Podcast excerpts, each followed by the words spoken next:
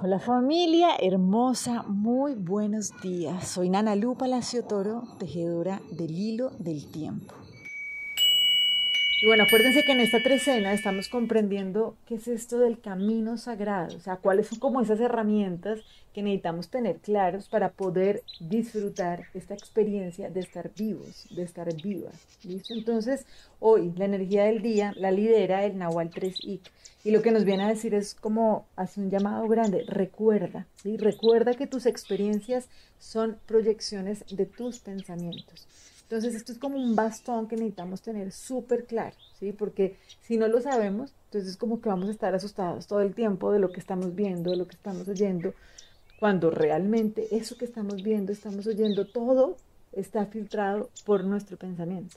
Y esto es tan sencillo de comprobarte porque una misma situación es leída de tantas maneras tan distintas ¿sí? en diferentes culturas o por las diferentes personas.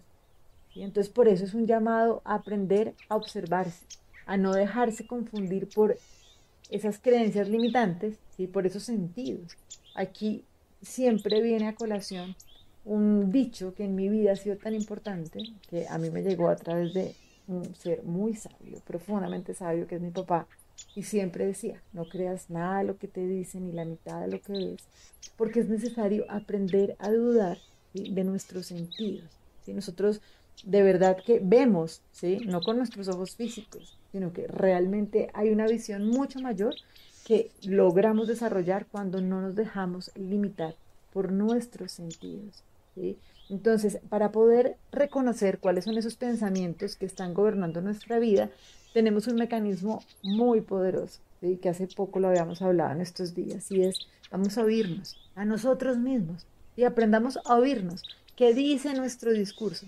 Ahí podemos, pues con toda la claridad, percibir, comprender cuáles son esas creencias limitantes que están gobernando nuestra vida, por ende, que están siendo proyectadas en nuestra manera de experimentar la vida y que nos están llevando a tener altos niveles o bajos niveles de gozo en nuestra experiencia humana.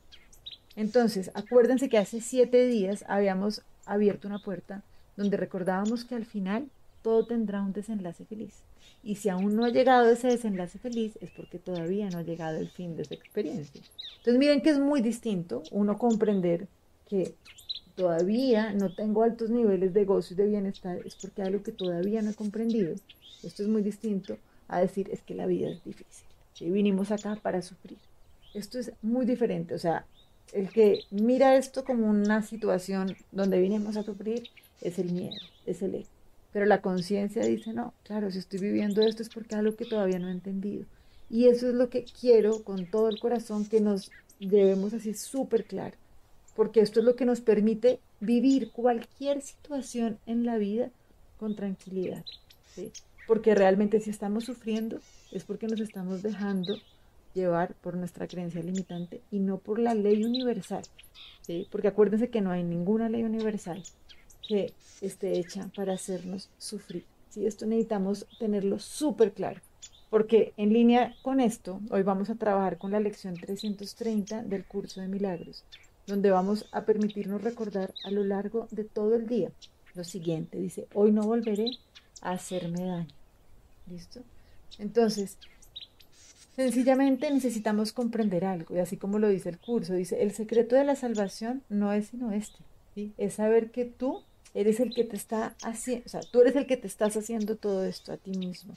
A mí nadie me puede hacer daño. Nada me puede hacer daño. ¿sí? Lo único que me puede hacer daño soy yo mismo.